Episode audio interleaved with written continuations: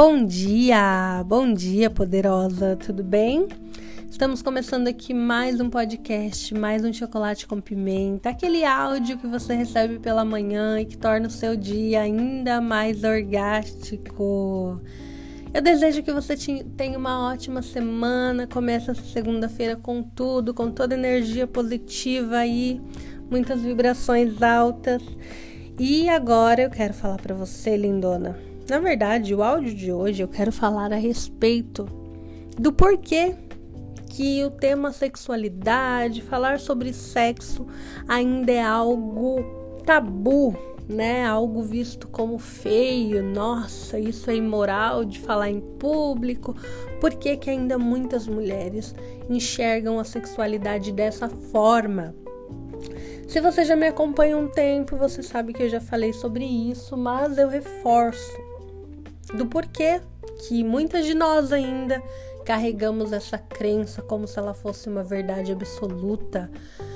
E o princípio básico de onde que surgiu isso, toda essa essa insanidade, né? Essa repressão à nossa sexualidade feminina começou há muito tempo atrás, na época, né, onde reinava a religião católica, né?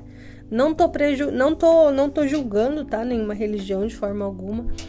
Mas foi onde tudo começou, onde o feminino, né, foi muito reprimido na época do patriarcado, onde o homem dominava sobre a mulher, onde o homem era visto como um ser, a, sabe, muito superior à mulher, extremamente superior e inclusive na sexualidade, né? A mulher ela não podia se expressar, ela não podia demonstrar prazer, ela não podia ter prazer sozinha, porque senão ela era considerada uma mulher suja, impura, imoral, né? Profana, tudo de ruim, tudo de negativo, né?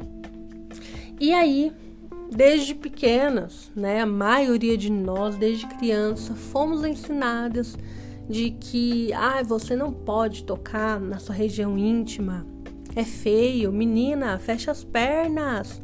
E aí, quando você olha pro seu irmãozinho do lado, ele vai lá, ele põe a mão no, na genital, ele mexe, ele brinca e ninguém fala nada, né? Até aplaude, fala, ó, oh, que bonitinho, esse menino vai ser um pegador. E com a menina, não, né? Você já percebeu isso? Você já viu alguém falando por uma menina? Ó, oh, essa menina aqui vai ser pegadora, hein? Imagina! Nossa, não pode falar isso para uma menina. Então, por aí você já percebe a repressão à nossa sexualidade desde muito cedo. E quando nós crescemos, nós até nem temos consciência disso. Não é uma coisa que você escolhe, que você fala, ah, eu vou ser uma pessoa resistente a falar sobre sexo é, eu vou carregar isso como uma verdade para mim. Não, não é você que escolhe, na verdade, colocam na sua cabeça, né? Colocaram na minha cabeça um dia. E querendo ou não, isso atrapalha muito, né? Quando você chega na fase adulta, onde você é uma mulher que precisa expressar sua sexualidade para que você tenha satisfação dentro da sua relação com seu parceiro, que você proporcione prazer para ele também. Mas aí é aquela história, né? Da mulher que casa esperando estar com um príncipe e o homem que casa esperando ter uma puta. Eu não sei se você já ouviu esse ditado, mas é realmente isso que acontece. A mulher ela vai naquela ilusão de que o homem não tá casando para ter sexo. E o homem casa com a intenção de que, ah, eu quero muito sexo, mas ao mesmo tempo ele tá achando que a mulher ela tem que ser ali uma princesa, uma santa. É muito complexo, né? Porque o homem ele entende a sexualidade de uma forma bastante ampla até em comparação com a mulher. Porém, como o patriarcado, né? Patriarcado, quando eu falo, é uma visão mais machista. É, essa visão do patriarcado deixa o homem com uma visão de que a mulher é, é inferior a ele. Então, quando ele casa, ele não quer uma mulher que se expresse tanto assim sexualmente, mas ao mesmo tempo ele quer. Entende? E tudo isso por falta de informação, tanto para o homem quanto para a mulher. O homem não é culpado.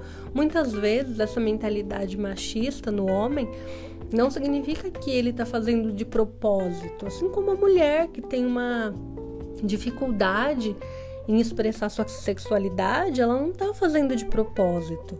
É tudo falta de informação, é tudo informação atravessada, informação errada, né? E a sua mãe, seus avós, ninguém ensinou errado de propósito. Na verdade, foi passado de geração em geração.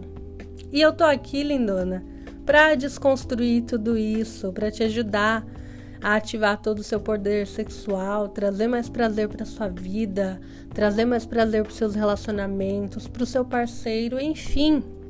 E uma das técnicas que eu utilizo aqui é o neopompoarismo. Eu imagino que você já esteja acompanhando. E aqui hoje eu deixo essa mensagem: libere, liberte-se disso, né? Corte o cordão umbilical com o passado. Libere esse poder sexual que existe em você. Um beijo, ótimo dia.